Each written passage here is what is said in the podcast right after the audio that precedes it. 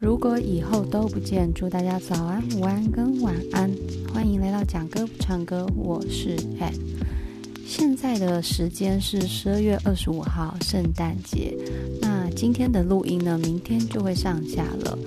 从九月中一路到十二月二十五号，我们这个节目也延续了非常非常的久。对我来讲，第一次做这样的尝试，然后持续了好几个月都没有间断，算是一个很棒的里程碑。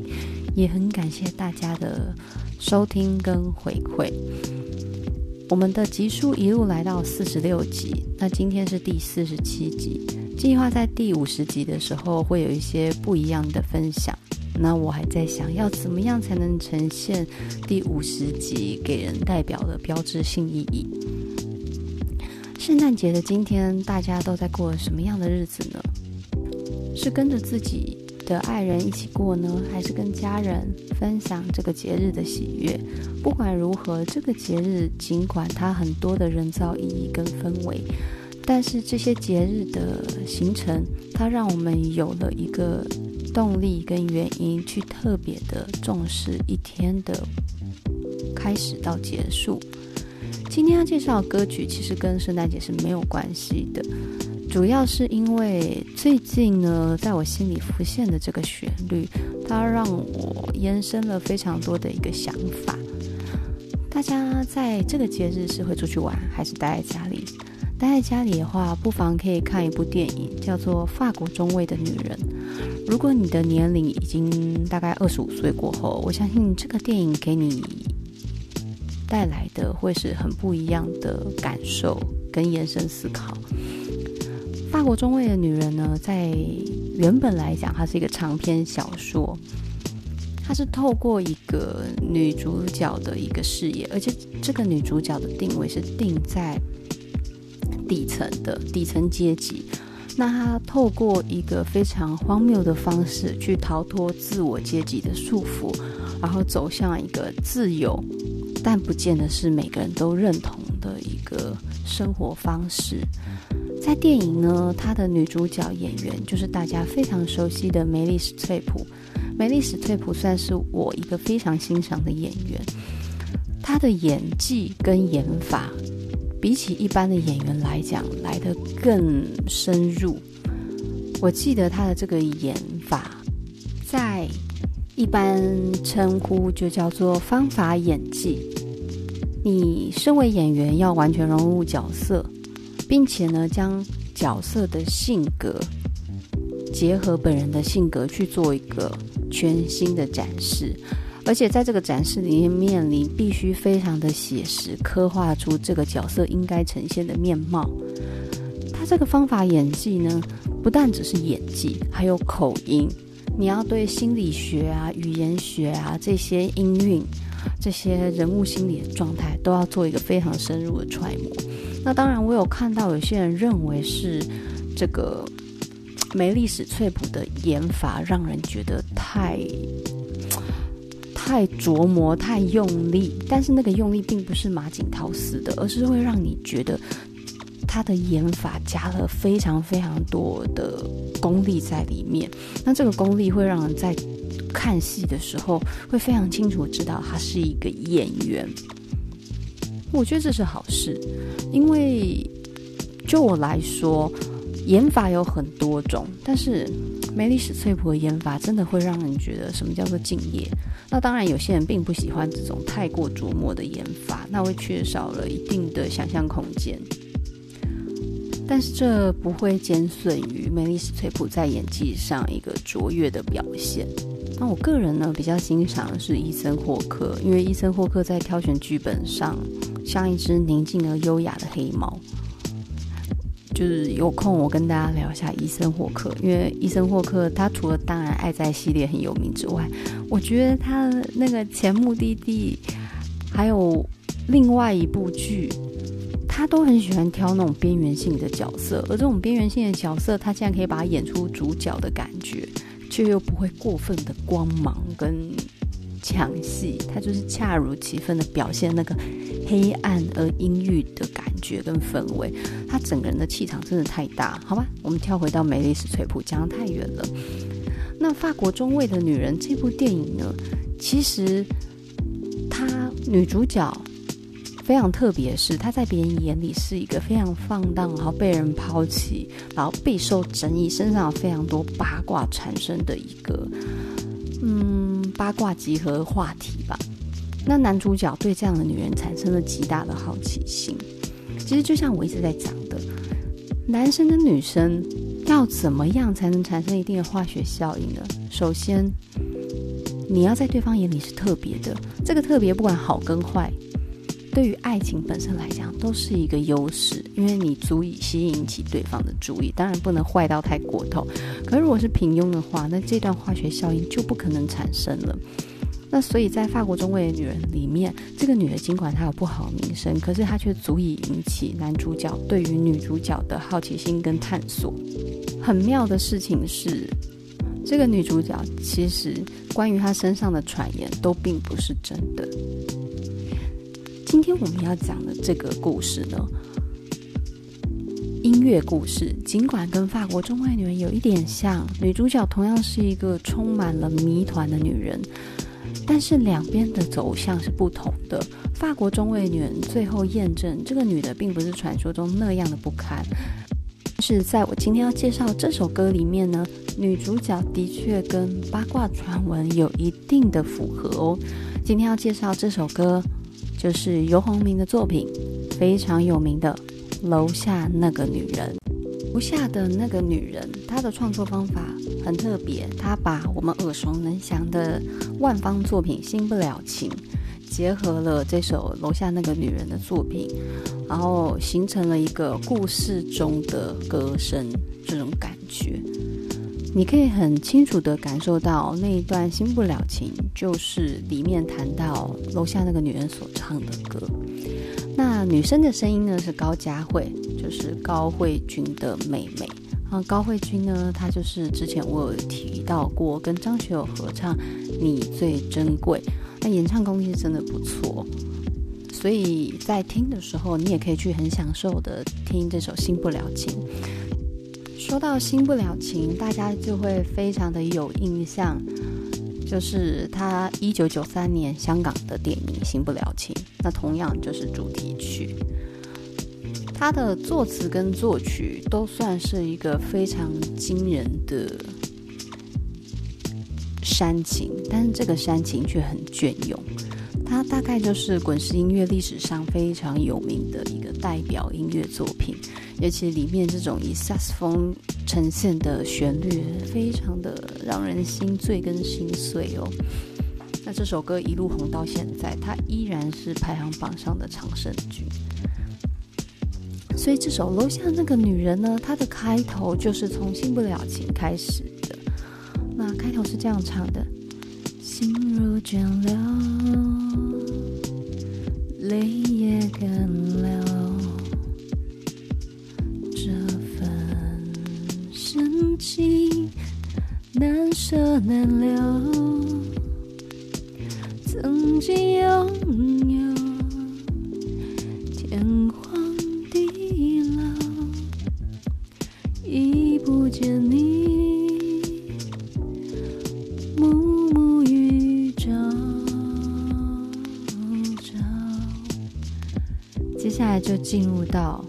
钢琴旋律，音乐的调性改变之后，就切入游鸿明的声音。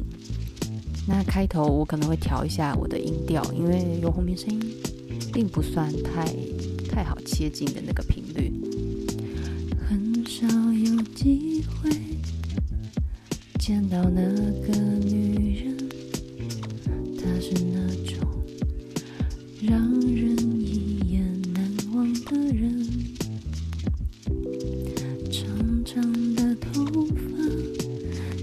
紧贴到稀薄的双唇，怎么有人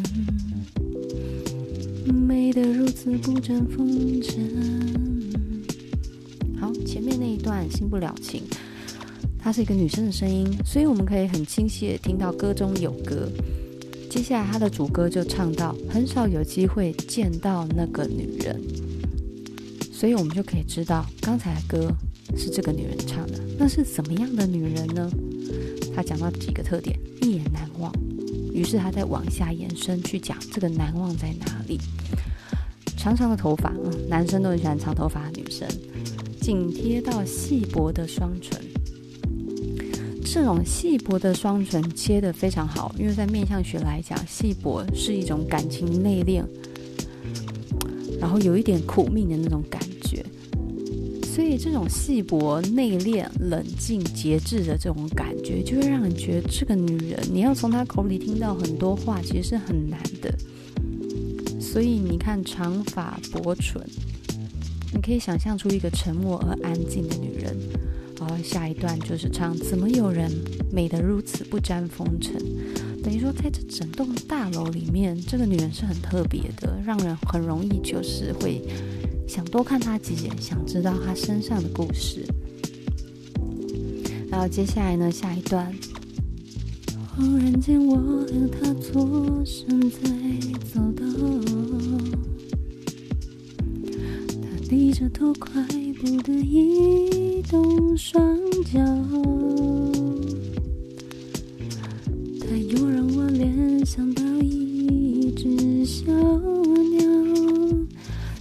身被囚禁在一座监牢。从外在的描述，他进入到一个心理状态。他和这个女人曾经偶遇在走道上面，可是这个偶遇并没有造成任何的火花。那个女人只是很快的离等于说他不想跟外界产生任何联系，就如同刚才的形象描述上，是一种冷静而节制的一个外在呈现。那此时呢，回归到男主角的心理声音，就是说，这个女人让他想到一只被囚禁在一个鸟笼里面的鸟，那个鸟是被豢养的。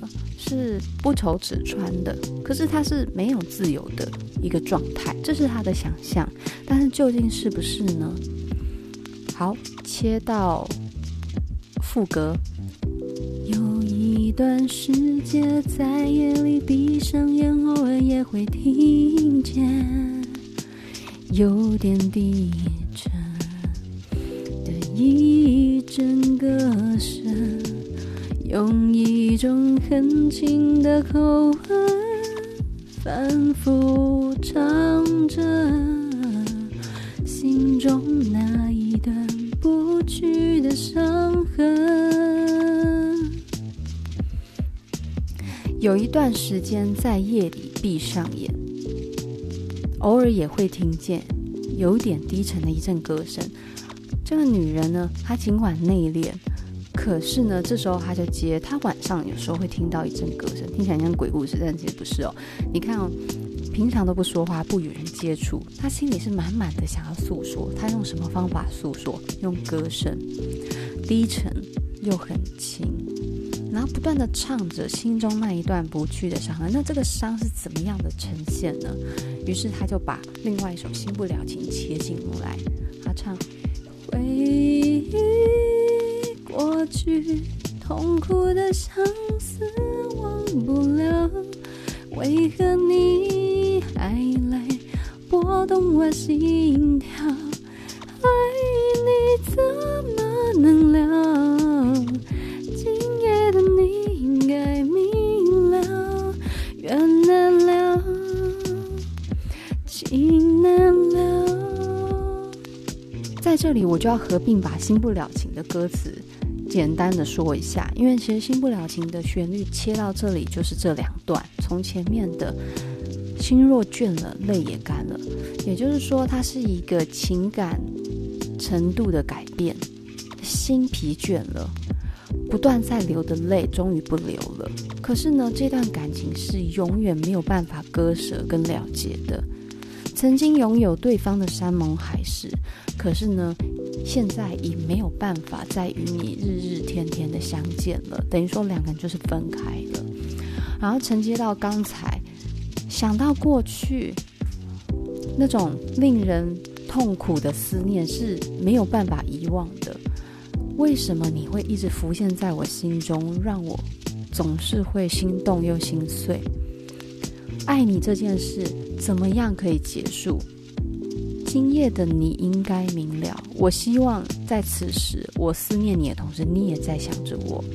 我们的缘分没有办法了结，情感也没有办法做一个完整的结束。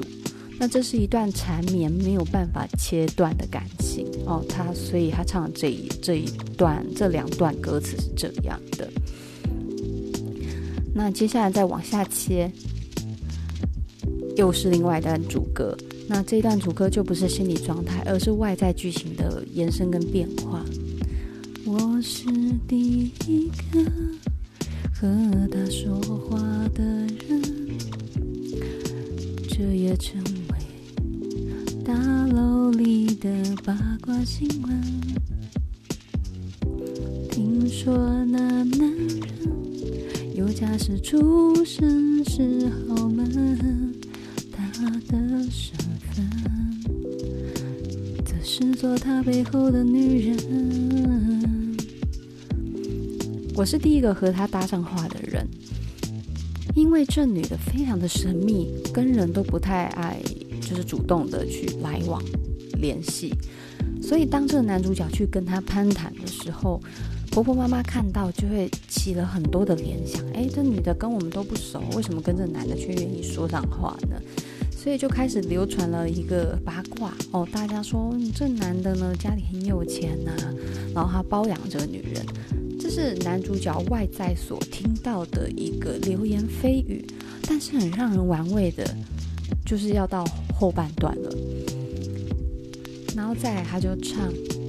如果是这样的关系太伤人，又为何要甘心的将自己绑困？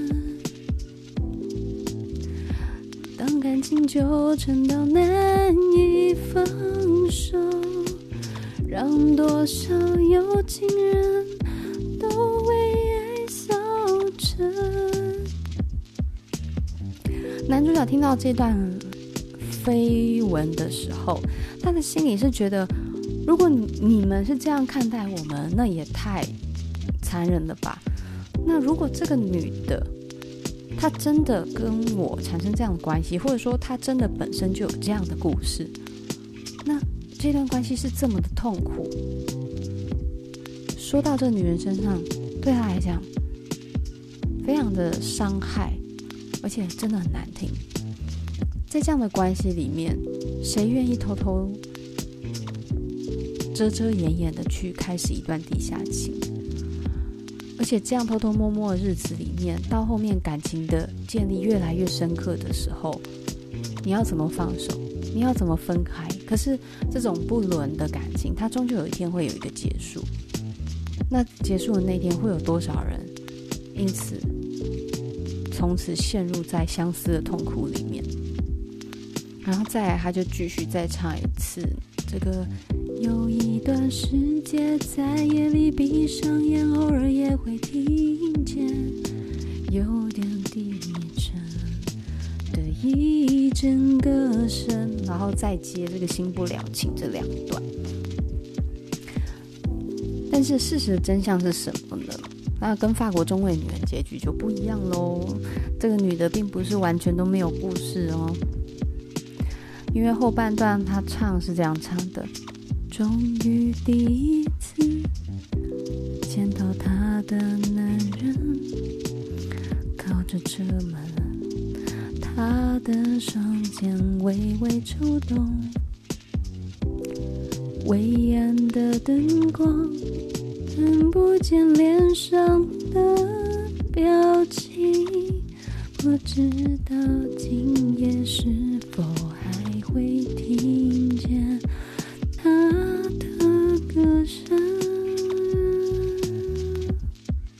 到结局知道了吧？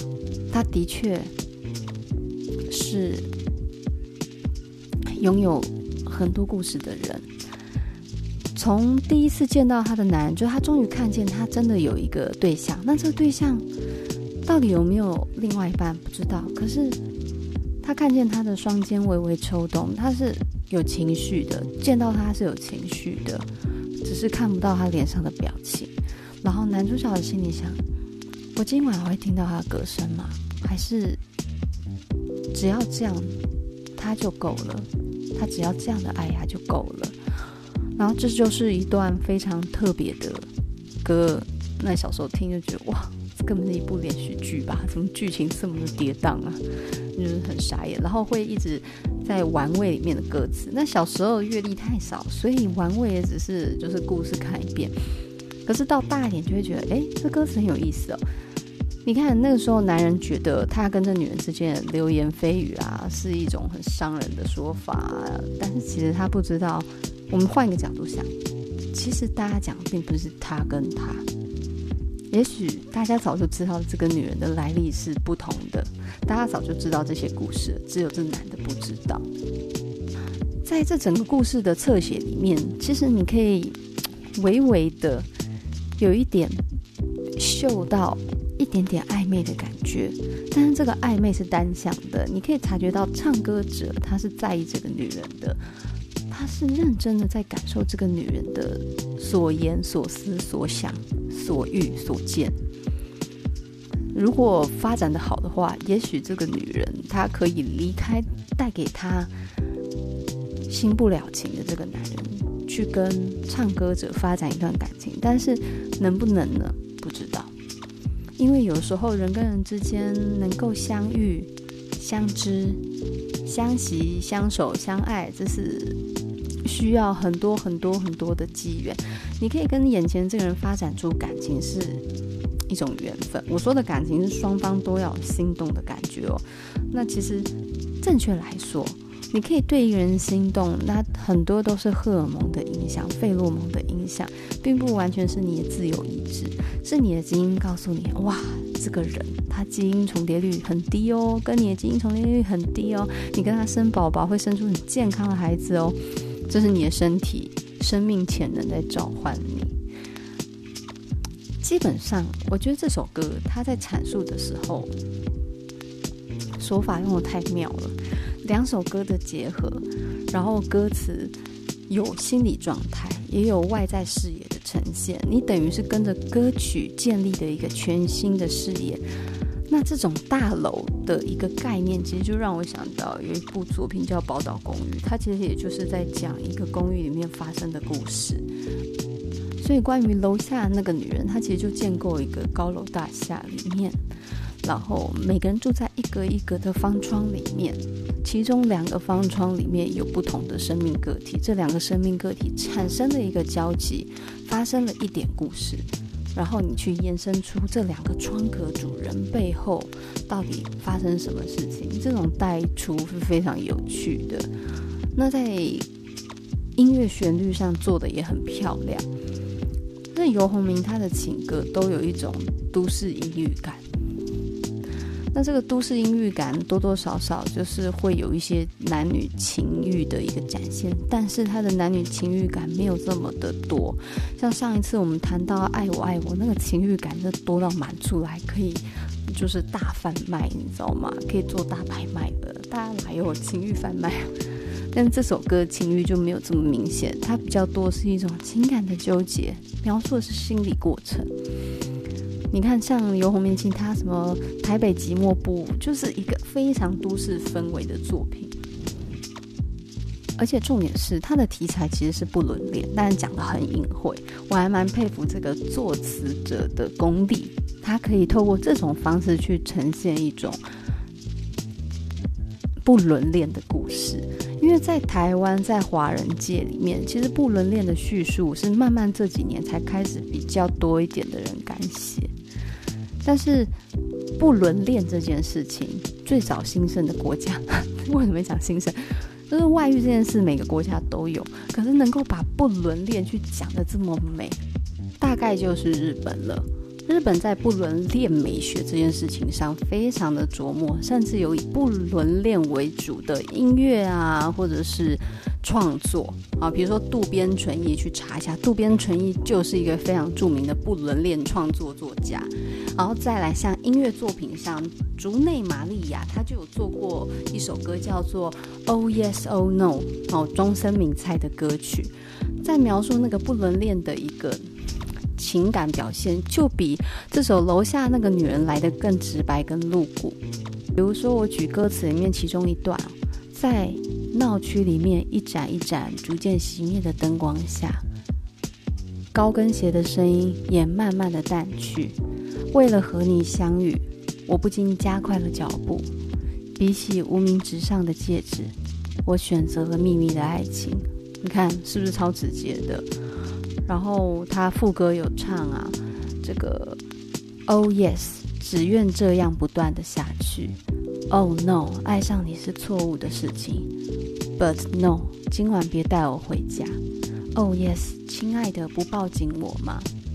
就是那那个整个表现是非常非常的让人觉得天哪，怎么这么大胆？而且你看哦，他后面有说这个。有罪的两人呐、但却无法分离，就是你 就觉得天哪，这个作品真的太惊世骇俗了，而且这是非常久远以前的歌哦。你要想想看，中森明菜是多久以前的一个演唱歌者？那这首歌发行的时候呢，其实是真的让人太诧异。他在一九八六年十二月二十四号发行，哎，好巧哦。太巧了，我刚都没有留意到哎，这首 Oh No Oh Yes 的确就是在圣诞节，就是平安夜所发行的音乐作品，他当时取得第一名的排行，而且呢，这首 Queezone Queezone 的专辑是他当时特别发行的一个概念概念专辑，他当时获得这个日本唱片大奖优赏奖，里面还有其他，这张专辑真的太棒。你们一定会觉得，哎，我陷入自自嗨的状态，对不对？好，不然这样讲好了。网络上是不是很风行一首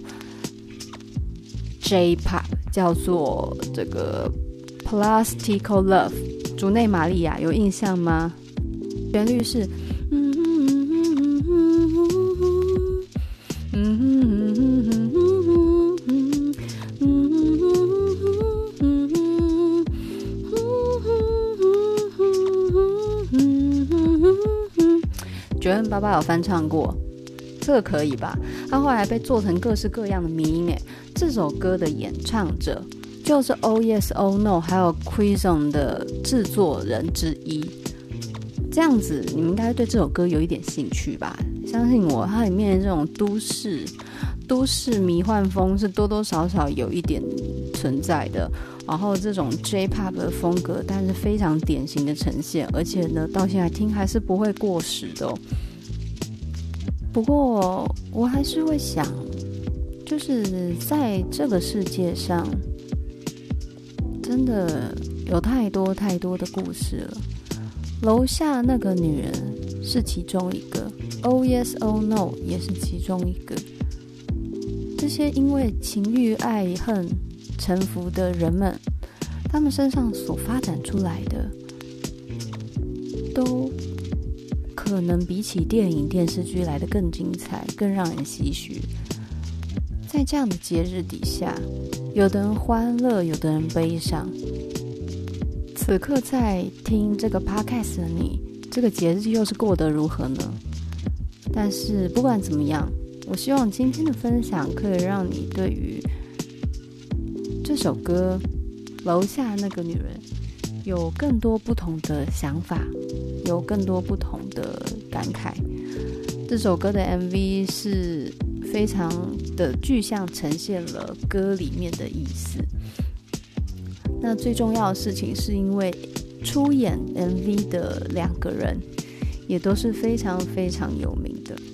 首先就是余文乐饰演男主角，叶童呢饰演女主角。那叶童在我们那个年代就是《倚天屠龙记》里面的。女主角的角色，那叶童呢？她一身黑，然后搭配她整个形象，就是完成了整个楼下那个女人的形象建立。后来在唱这首歌的时候，我满脑子都是叶童的样子，觉得真的扮演得太好了。那有人在说这个 MV 有点奇怪，是她明明是楼下那个女人，可是为什么电梯 就是 MV 在呈现的时候，电梯的方向却是相反的？就是让人觉得很有趣。希望今天这首二零零三年来自游鸿明《台北寂寞不屋》的楼下那个女人可以让你们呢增加了一个不一样的音乐曲库内容之一。如果你是已经非常喜欢这首歌的人，欢迎留言跟我分享你的看法，或者是呢，可以再重新点播一下这首歌，看看游鸿明有没有机会再出来创作更多的好作品。今天的分享就到这里喽，我们下次见，拜拜。